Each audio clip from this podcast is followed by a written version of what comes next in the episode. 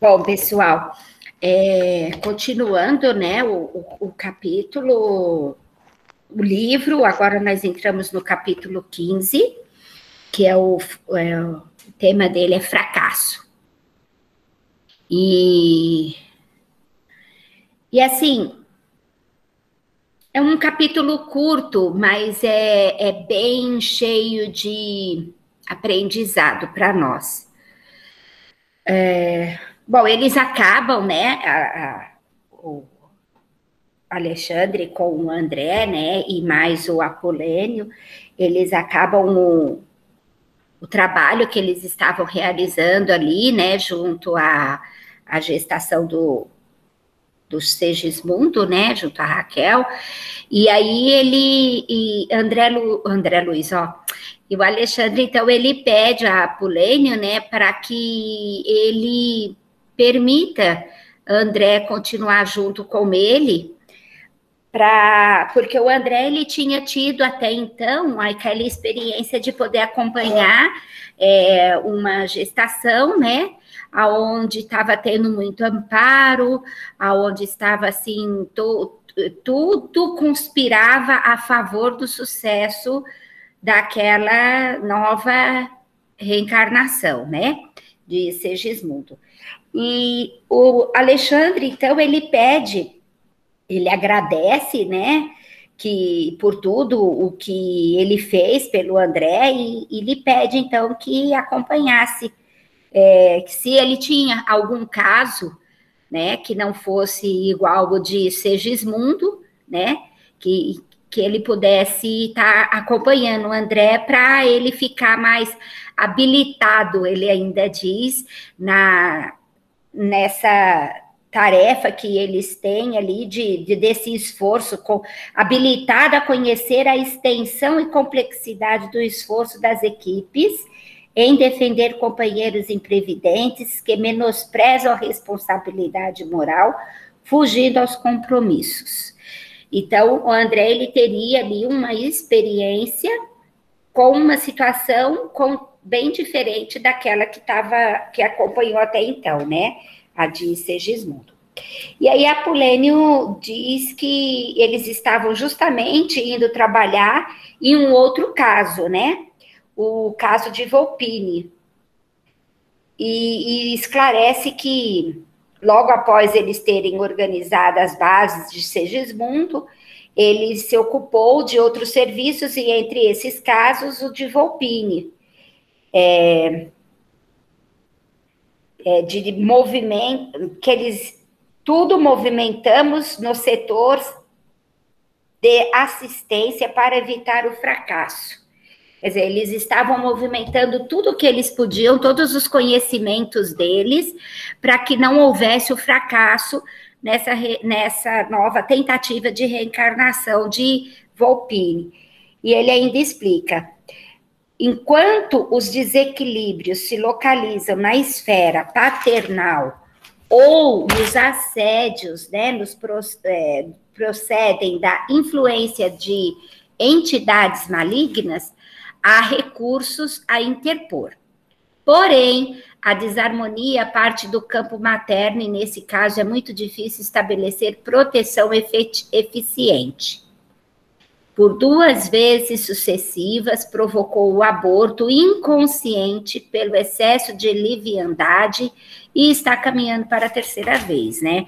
É dizer, essa mãe, essa futura mãe cesarina, ela já, ela tem assim um comportamento muito leviano, muito é, mundano, digamos assim, né? Muito ligado às paixões e, e aos prazeres e ela, por duas vezes, teve já consecutivas, né, sucessivas, já tinha tido aborto e estava caminhando para o terceiro aborto, porque quando o, a situação é de, de, diferente, de que há, assim, envolvimento negativo da parte paternal ou de espíritos que estejam assediando, para as equipes protetoras, é muito mais fácil socorrer e obter êxito do que quando é com a mãe. No caso, era a mãe que estava, a, é, que estava a maior, a pessoa que estava mais prejudicando é, a vinda desse, esse sucesso dessa reencarnação era a própria mãe com o seu comportamento. Eu nem sei, no capítulo nem fala assim de que ela se ela queria ou não queria esse bebê, porque parece que ela vivia num mundo assim, a parte onde ela nem tinha muita consciência ou não tinha consciência mesmo sobre a maternidade. E, e ela tanto ela tentava esconder, né, que estava já no sétimo mês de gravidez, e ela tendo todos os desvios comportamentais possíveis, né, é, com bebida, com sexo, noitadas, é, uma vida muito leviana. Quem levantou a mão? A Rita, pode falar, Rita. O Cá, pelo que a gente leu aí, ela, como você já falou no começo, era a terceira gestação, né, que, ela, que a espiritualidade tentava é, auxiliar e, e, sem sucesso. Então, é, de, a gente percebe que existia uma resistência né, de aceitação dessa mãe de receber em seu ventre um, um outro ser, um outro espírito, né? E, então a gente, e eu acredito que eles, eu, eu, essa, essa parte aí que você grifou também me chamou bastante atenção, porque no capítulo do Segismundo a gente observou que a resistência era do pai. E aí a espiritualidade acabou trabalhando e com, com êxito, né? E realmente, quando a resistência é da mãe, é, por conta do pensamento, que é uma questão que você vai entrar mais à frente, a gente observa que é muito difícil para a espiritualidade fazer qualquer tipo de trabalho de bloqueio. Sim, é isso mesmo, Ri. É isso mesmo que a gente percebe nesse capítulo, sabe? Que ela era uma pessoa, é, pelo tudo que o André narra no capítulo, uma pessoa extremamente egocêntrica, né? Ela vivia o imediatismo e com isso ela acabou assim atraindo por companhias espirituais os espíritos malévolos, né? Os espíritos mundanos, os espíritos assim bem ligados a tudo daquilo que ela gostava. Então, ela não tinha, ela não conseguia ter nem. Bom, eu já vou mais para frente. Peraí, vou, eu já ia falar outra coisa que é um pouquinho mais na frente. Bom, então, assim, ele, ele conta, né, que por duas vezes isso já tinha acontecido e que ela não estava, assim, ajudando devido ao comportamento dela. Ela deixou-se empolgar pela ideia de gozar a vida e, com isso, irmanou-se de entidades da pior espécie que, para acentuar os planos sombrios, separaram-na do companheiro. Quer dizer, assim, é óbvio que ela só cedeu ao, ao que já ia na alma dela, né? Os espíritos, eles sugeriram, eles induziram, mas ela fez aquilo que já ia na alma dela, aquilo com o qual ela já estava se afinando de fato, né? Então, que Volpini estava agora com sete meses de gestação na nova forma física, mas Apuleio, já tinha recebido o apelo dos colaboradores que ficaram nas imediações do caso. Dizer, tinha uma equipe já cuidando do caso, Apuleio, que era o diretor da equipe, tinha recebido um pedido de socorro desses trabalhadores. Então, que a mãe estava projetando extravagâncias para a noite, e isso iria comprometer definitivamente o feto. Ela já estava lá se preparando, toda se organizando para curtir a noite. Ela tinha um compromisso e ela não ia já estava se organizando, se arrumando toda para esse compromisso, e eram assim noitadas é, onde se dizia, né, gozar a vida, né? E o feto ele não iria suportar novos desequilíbrios, quer dizer, se ela fosse realmente levar é, aquela ideia dela, aquele projeto dela de sair à noite para aquelas extravagâncias, o feto que já estava tão comprometido não ia suportar.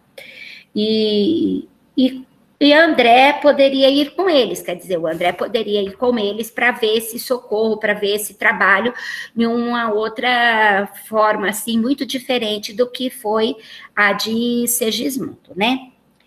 Então, o, o, o Volpini ainda fala, o Volpini não, o Apolenho ainda fala assim, por vezes, para preservar convenientemente a saúde, é necessário conhecer as enfermidades.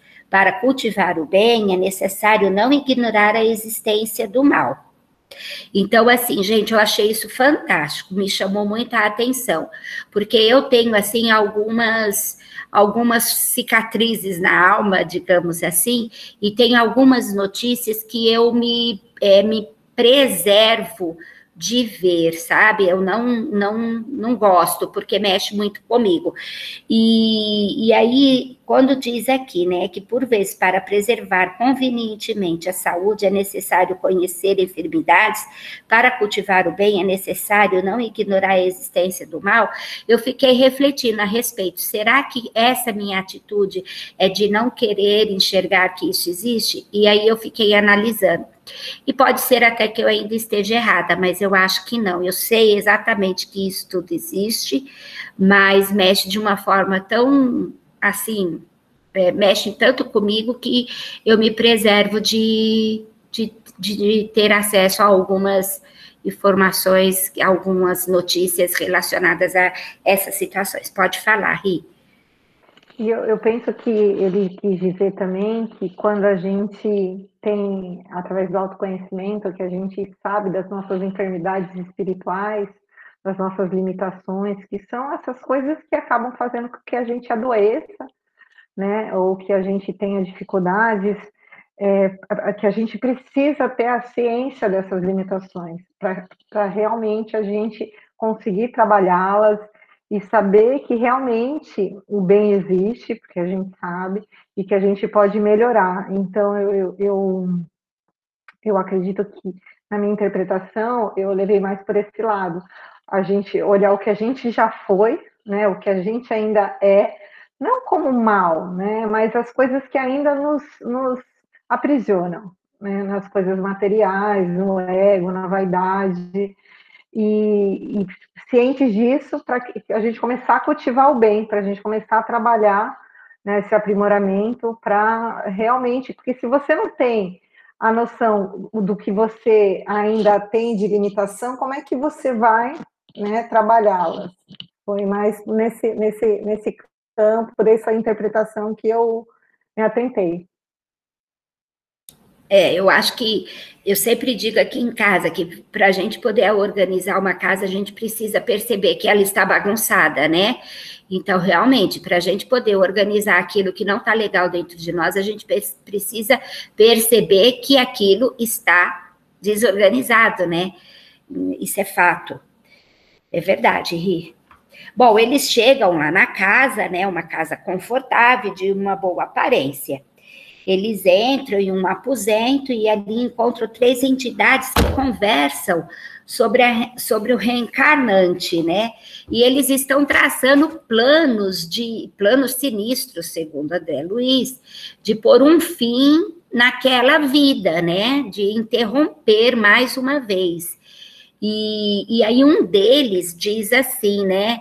Ah, nós já estamos tentando isso já tem seis meses e não estamos tendo sucesso. Quando isso acontece, é porque mãos de anjos estão por trás. Aí o que parece mais enraivoso, assim, né? Ele diz assim: se tem mãos de anjo por trás, nós temos mãos de demônios para trabalhar e por fim nisso aí. E aí ele ainda diz que a, a Cesarina, que é o nome da moça, né, que já pertencia a eles 90%, e que ela atende aos propósitos deles. Então, assim, eu entendi que eles não eram espíritos obsessores do passado que queriam destruir ela. Não. Eu entendi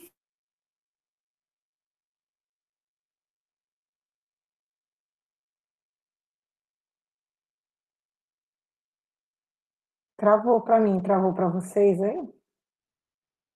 Então vamos continuar aqui. Eu também entendi isso, que eles eram espíritos que estavam afinizados com a vibração dela, com o que ela trazia no campo mental, com, com o que ela, com o padrão de vida que ela levava, com os vícios que ela tinha. Então eles eles gostavam de utilizá-la como recurso para que suprir as suas necessidades que ainda eram muito materiais. Eu concordo isso, com, é, com isso com a Cássia também, porque a gente, às vezes a gente lendo esse capítulo, a gente pode acreditar que, que foi um trabalho de um, uma obsessão severa que acarretou, né, é, nesse, no, no, no, que a gente já leu aqui, e a gente observa que não, é, que não foi uma obsessão séria, uma, como nós conhecemos na casa, uma subjugação, nem um, uma cobrança de dívidas do passado, uma perseguição, nada disso. Eram realmente três espíritos que, ou um grupinho maior, que se aproveitavam dos, dos desvios de conduta que essa moça tinha. E, e que acabou é, potencializando né, um, um, esse, esse, essa problemática que ela já carregava, né? Então, assim, nós aqui, a maioria são trabalhadores, eu não sei a Adriana, se a Adriana é trabalhadora espírita, mas acredito que sim. Então, a gente sabe que a gente que abre a porta, né, para essa obsessão, para todas as obsessões. Nós que abrimos essa porta com, as, com o nosso pensamento, e o pensamento ele vem do desvio mesmo de conduta que a gente tem, das dificuldades morais que nós ainda carregamos. Né? E, e e a gente observa o quanto isso é sério, né? O quanto isso pode comprometer, às vezes, um planejamento que nós temos reencarnatório.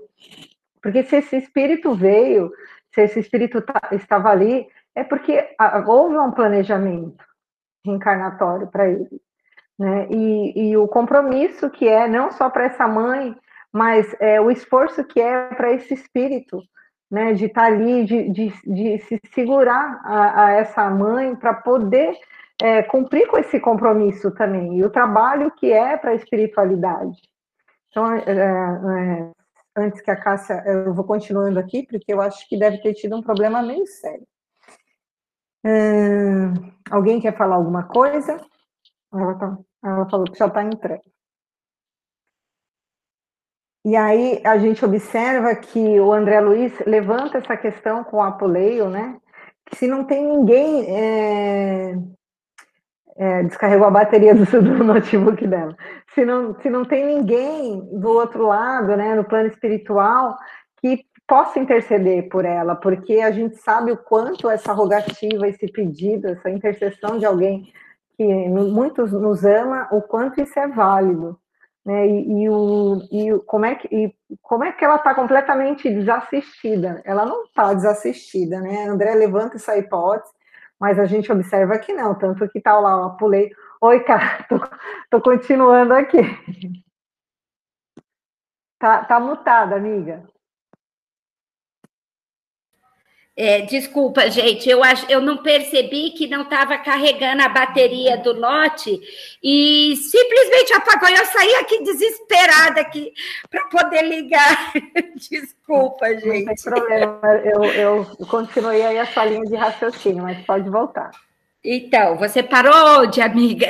Não, eu falei que eu concordava com você, que não era uma obsessão de um, de um de um, um perseguidor, de alguém Não. querendo cobrar uma dívida, que eram espíritos que se afinizavam com, com, com a, a vibração dela.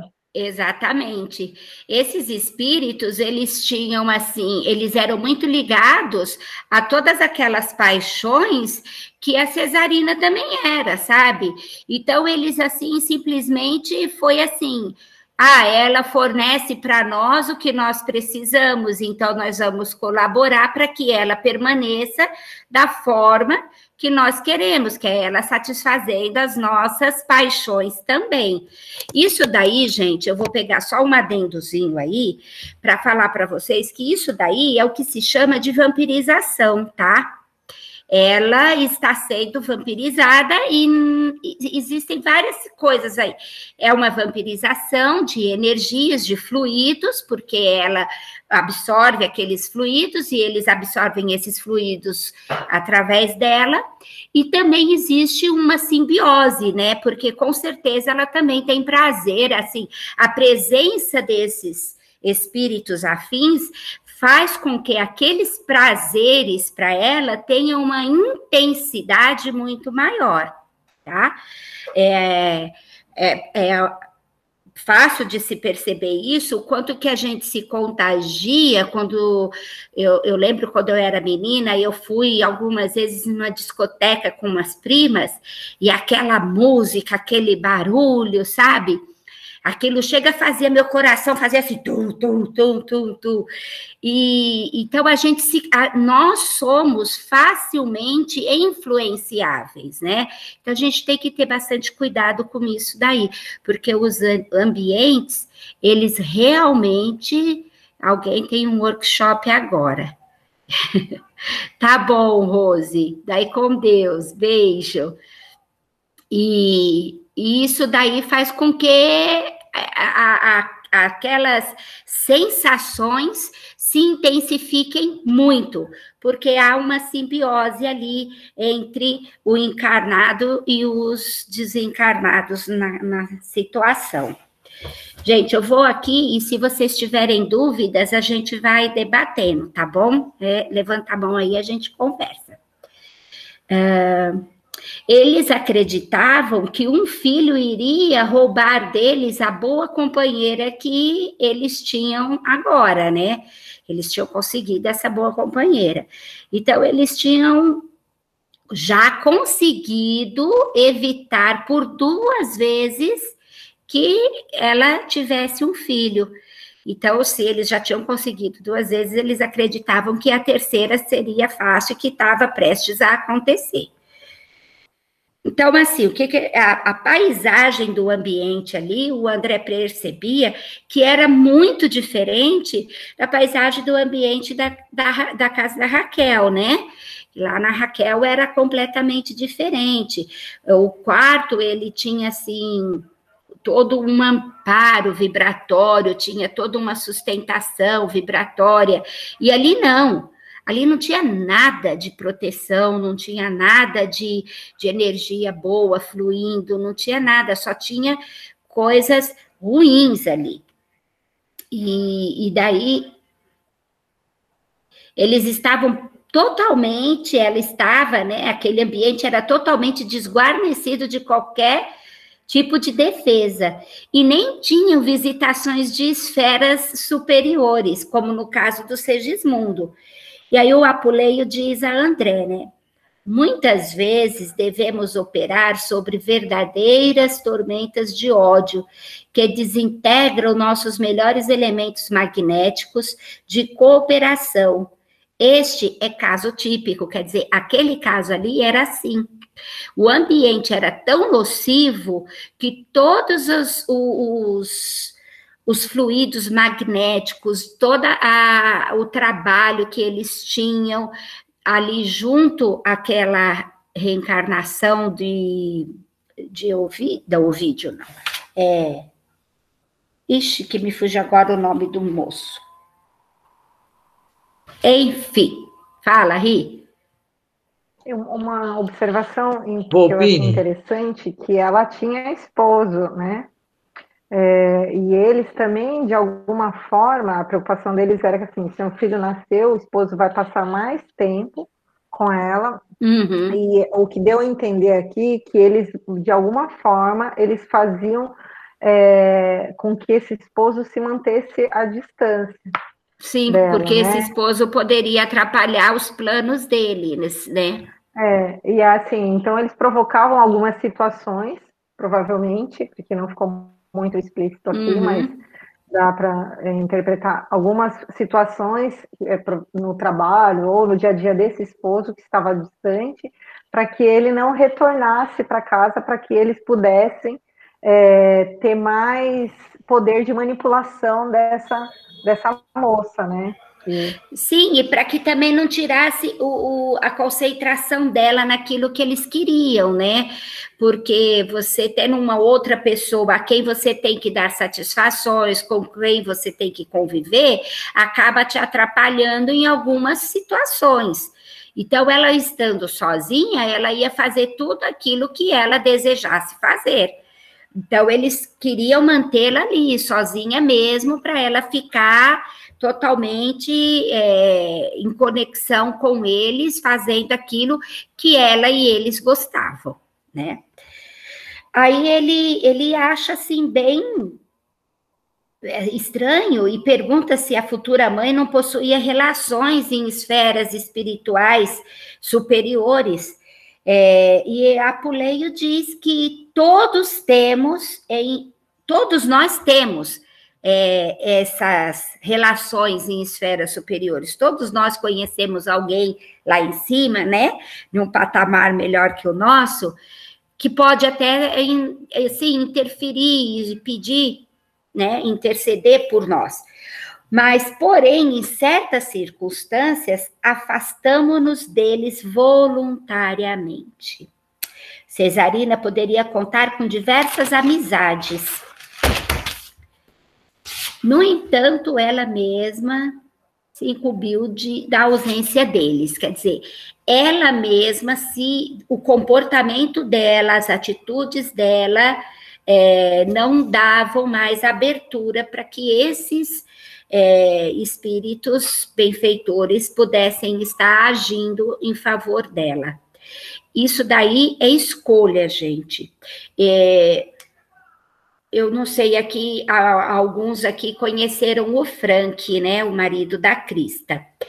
E uma vez o Frank contou para mim, quando ele era bem mais jovem, né, ele discutiu com o mentor espiritual dele. E o mentor estava chamando a atenção dele para coisas que ele estava fazendo de errado.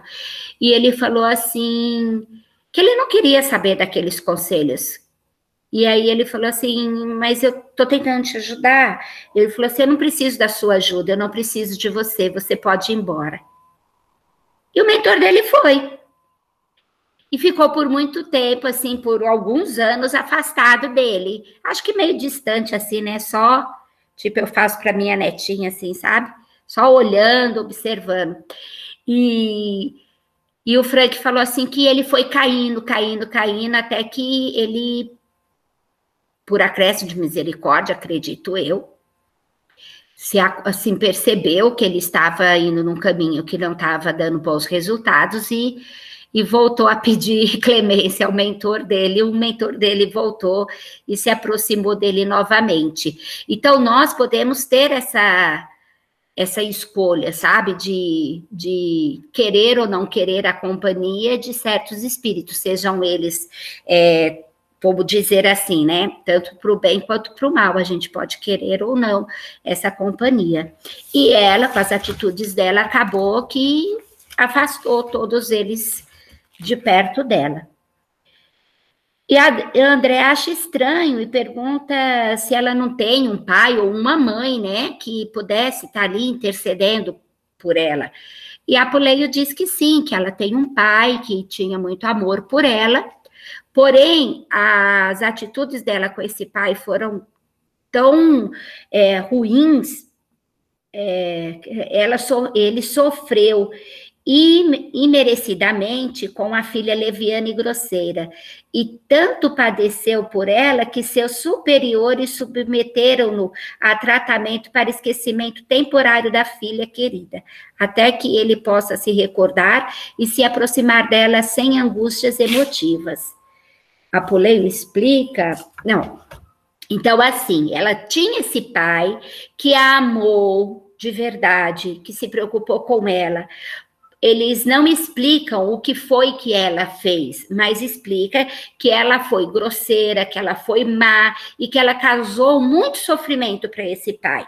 Então, quando o pai desencarnou, por merecimento dele, espíritos superiores colocaram ele em tratamento para que ele pudesse esquecer dessa filha, até que ele tivesse estrutura emocional para se recordar e poder ficar equilibrado, mesmo se recordando de tudo de negativo que ele tinha passado com essa filha. Então, a gente percebe que o comportamento dela era um comportamento muito infeliz ela se afastou, afastou, né, os espíritos que poderiam estar socorrendo ela, ela, por atitudes dela, se afastaram. O pai desencarnou e até o André se assusta e fica surpreso, se assusta sim, ele fica surpreso de que existe esse tipo de tratamento na espiritualidade, né, onde os espíritos desencarnados podem passar por tratamentos para esquecer coisas vividas na última encarnação. E a Puleio explica que sim, que isso existe, porque nem sempre nós estamos prontos, né, uh, para lidar com tanta dor e com tanto sofrimento. Existe um, um livro, uh, agora eu me fugiu o nome, mas é, é, é, narrado algumas encarnações de um espírito de Dorinha, como é mesmo o nome, Rita? Aquele. Intervenção. Hã? Intervenção, isso mesmo, Douglas.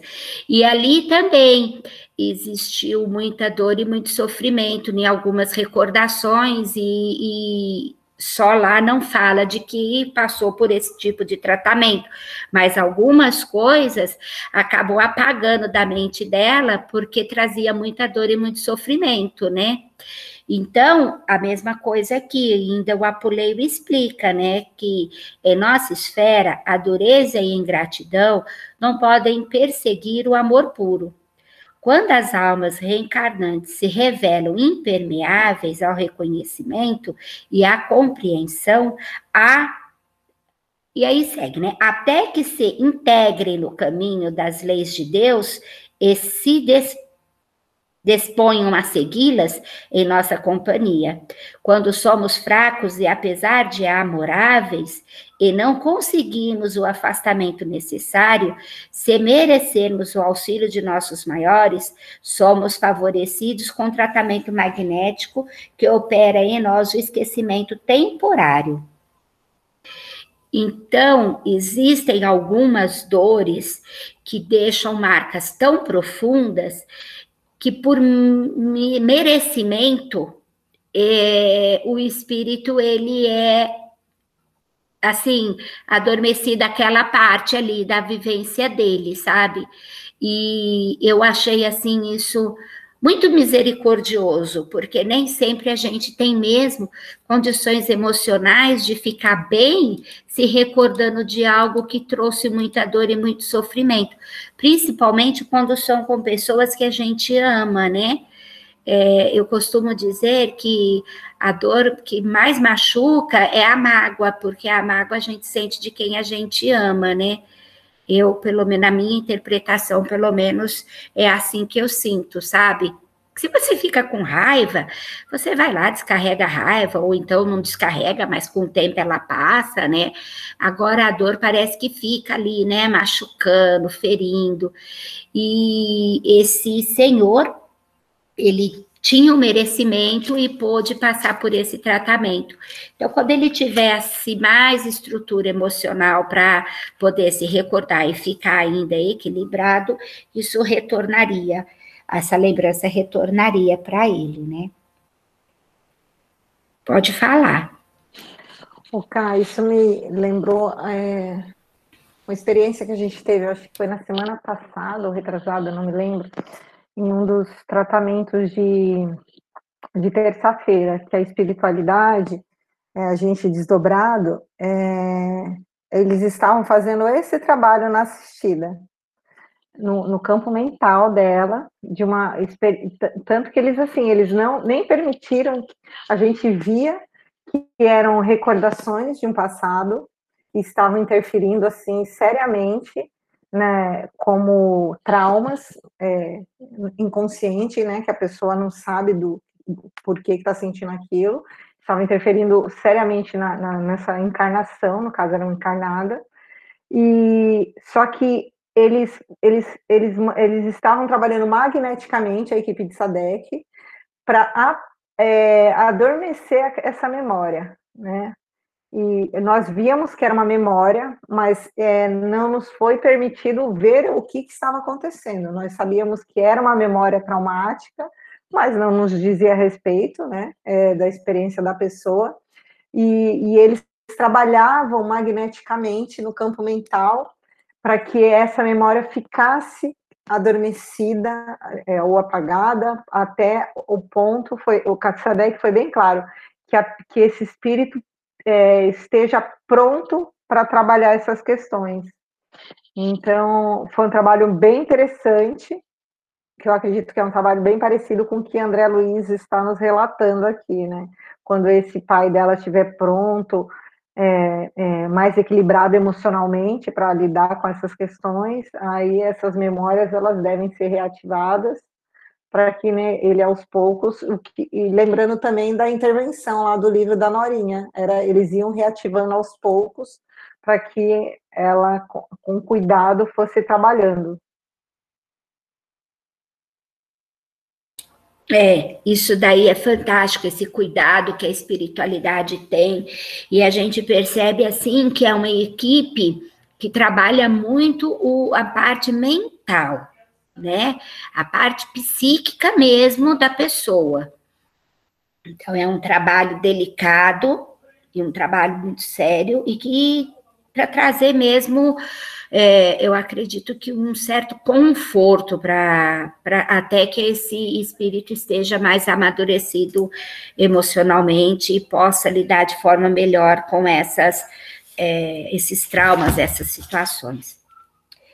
Aí a, a moça, né, a Cesarina, então o Apuleio, ele tá explicando tudo isso para o André quando ela entra no quarto, seguida dos, dos companheiros dela, né? Então, enquanto ela se produz para a noite, os instrutores se aproximam, os instrutores que estão ali com ela também, e que esses companheiros dela não veem, esses instrutores chegam e construtores, né?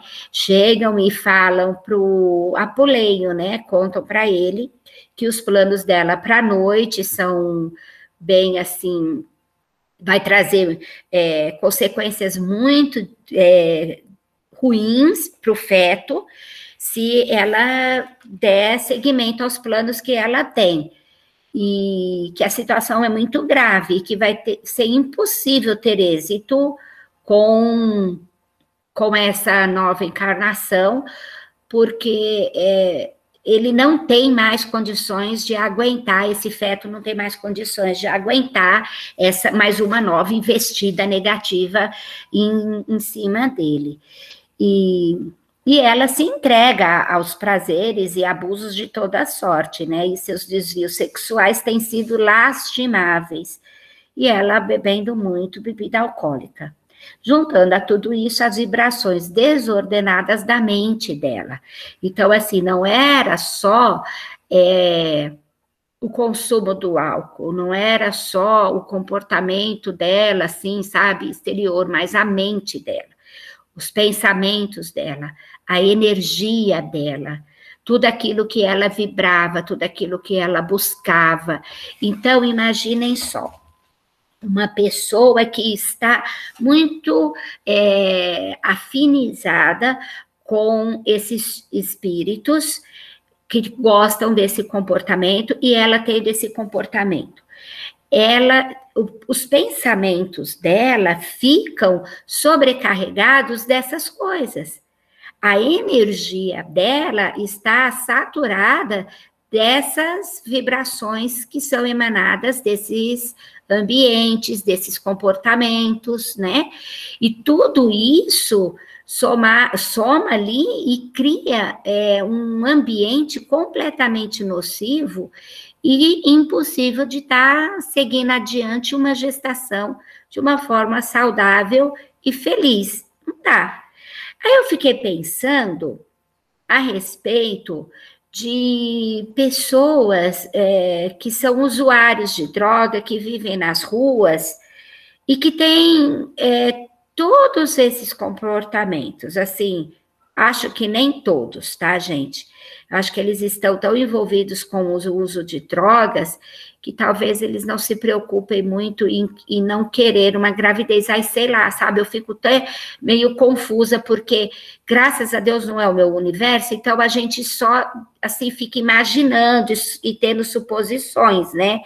Porque chegam ao final essas gravidez aí, e assim, muitos bebês nascem já, isso daí a Adriene pode falar melhor, já nascem com o organismo viciado naqueles, é, naqueles, que, que eu posso dizer, fluidos, naquelas psicotrópicos ali, né? E, e sofrem muito essas bebês, eles sofrem demais. Então, eu vejo que nessas coisas que o André está narrando aqui, o grande maior assim problema mesmo, como ele mesmo diz, que é o Apuleio diz, é a influência da mãe, né? Não é só ela ser, vamos por, ela ser gostar de bebê. Não era só isso. Era todo o comportamento dela, era tudo que envolvia ela. Então, não basta a pessoa somente é, que eu não acho que seja pouco, tá, gente? É, ser usuário de drogas, mas a, o que ela pensa, é, o que ela está emanando e os sentimentos que ela carrega influencia demais na gestação, influencia demais em tudo isso. Alguém gostaria de falar alguma coisa?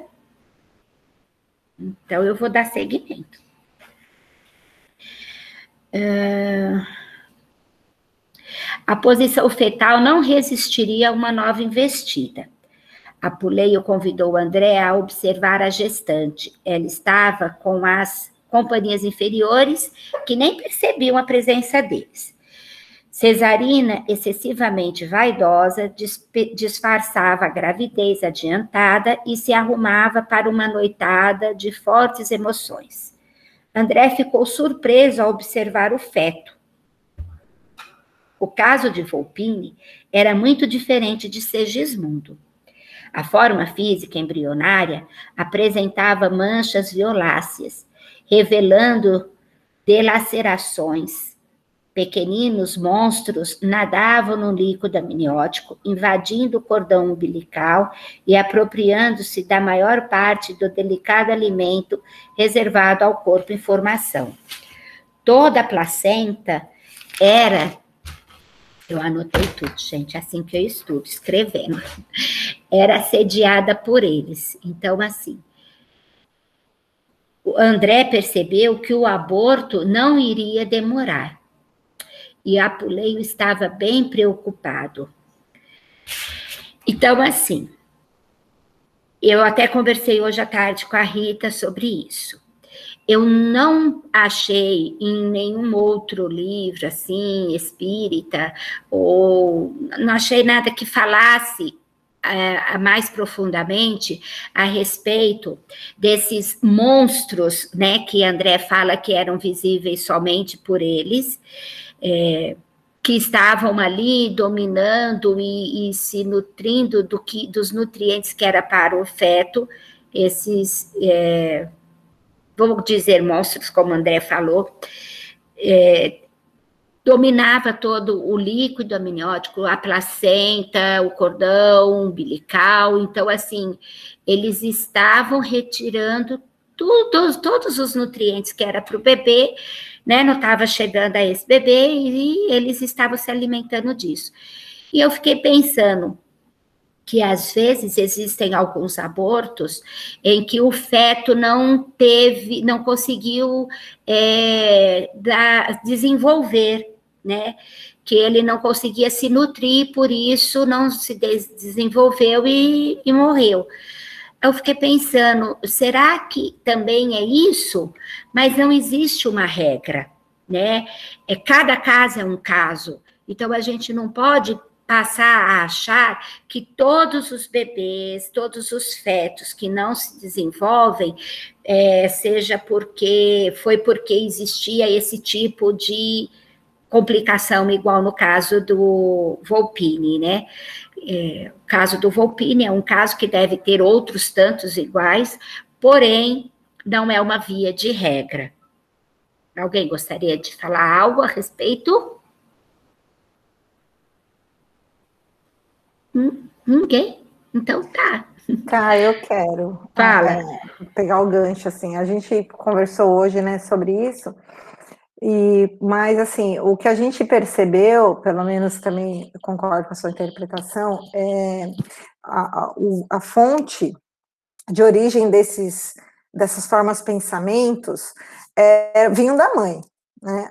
É óbvio que esses espíritos eles incitavam, faziam com que ela né, cada vez mais se afundasse no vício que era dela, mas é, a gente percebe que a fonte dessas criações mentais eram exclusivamente da mãe.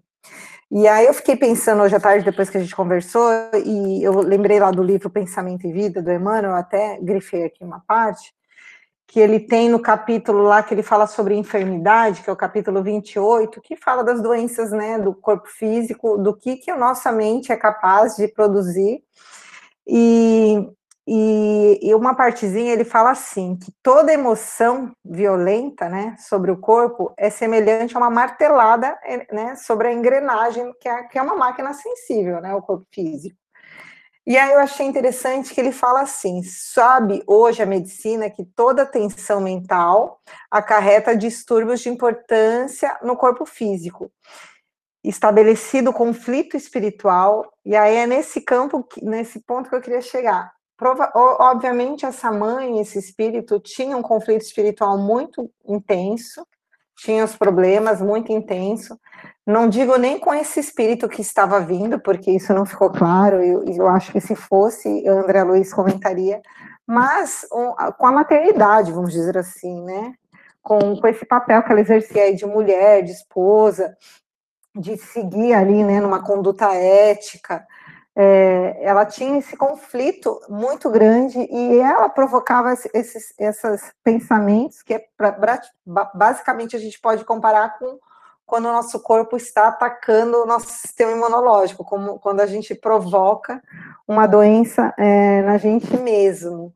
E no finalzinho, o, o Emmanuel ele fala é, uma coisa bem interessante. Ele fala que, que é, todos os passos, porque somente o preço da nossa incessante renovação mental é, para o bem, com o apoio do estudo nobre e do nosso serviço constante, é que superaremos o domínio da enfermidade, aproveitando os dons do Senhor e evitando os reflexos letais. No caso aqui, ele fala que nos fazem acompanhar o suicídio indireto. No caso dela, ela estava inconscientemente provocando a morte de um outro espírito, né? O não nascimento, né? Não, não sei se se enquadra ali na morte, mas eu acredito que sim, né? O não nascimento de um espírito que iria reencarnar.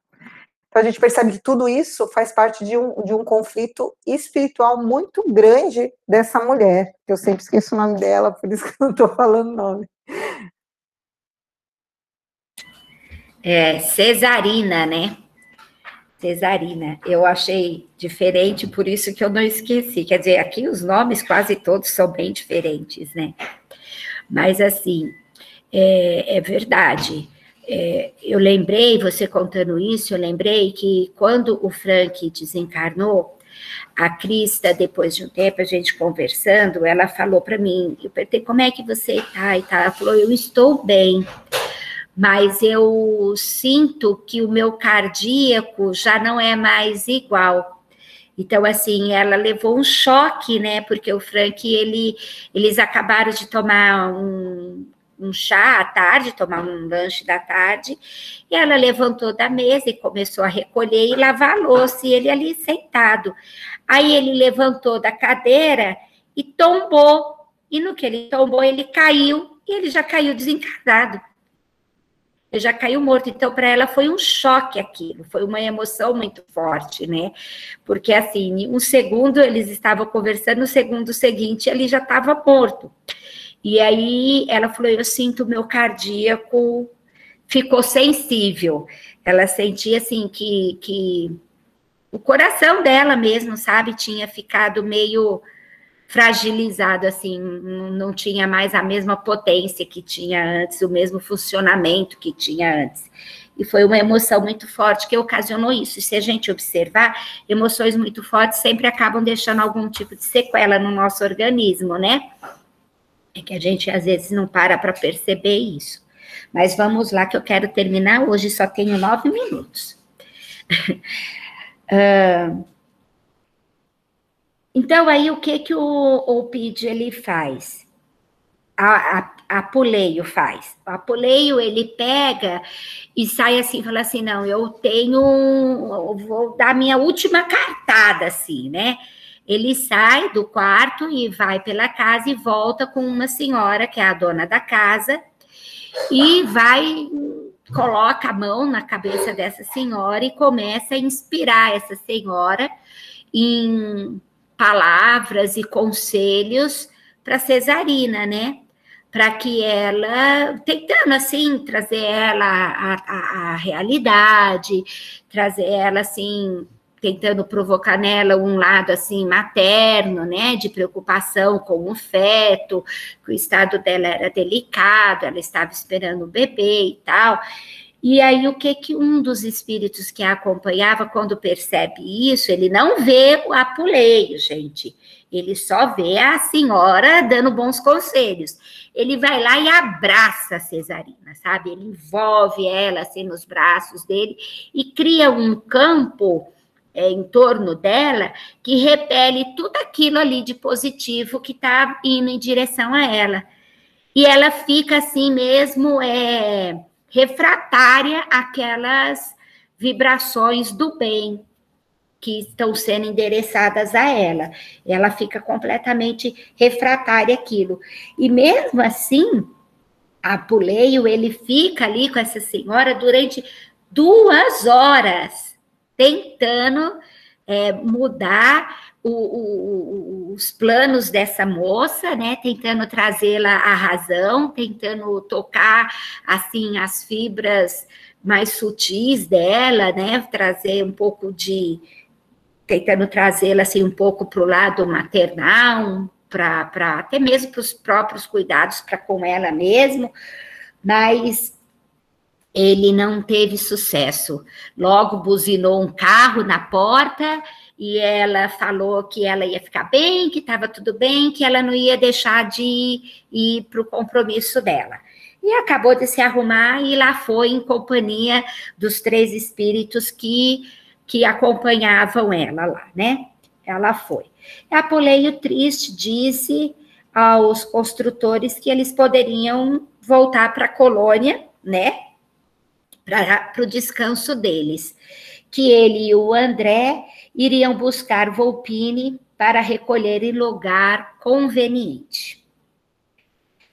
Então, o ambiente lá, ele, aí isso aconteceu. Eles foram, os construtores lá da equipe dele foram para a colônia, foram descansar e Apulei e André foram até o lugar onde a Cesarina estava e lá eles acharam ela com facilidade, diz que o ambiente era um ambiente muito pesado, um ambiente assim de vibração ruim, onde a maior parte das, dos que estavam lá eram de espíritos afins com aquele tipo de ambiente, né?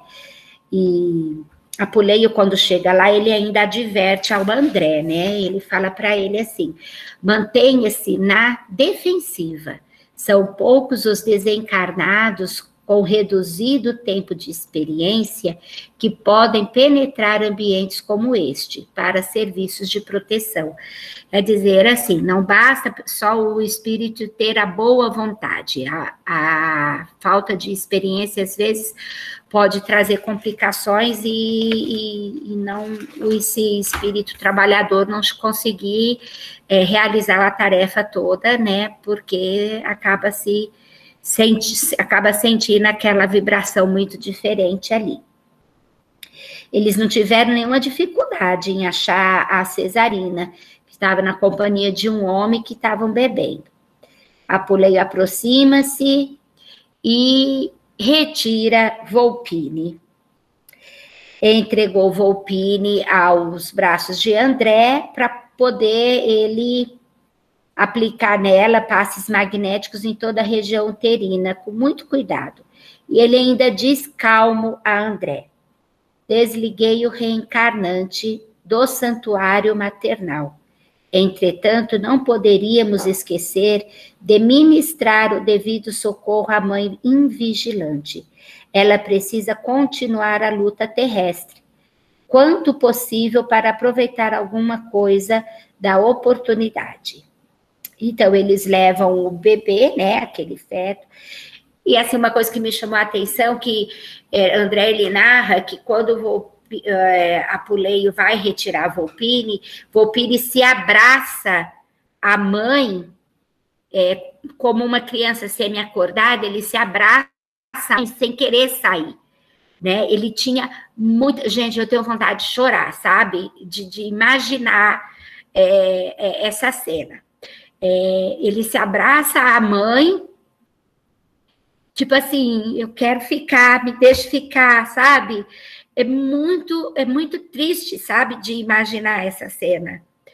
É, um espírito com muita vontade de, de nascer e, e essa mãe tão inconsequente, né, que não percebe tudo isso e o quanto a, as paixões que trazemos na alma podem ser destruidoras para o nosso progresso.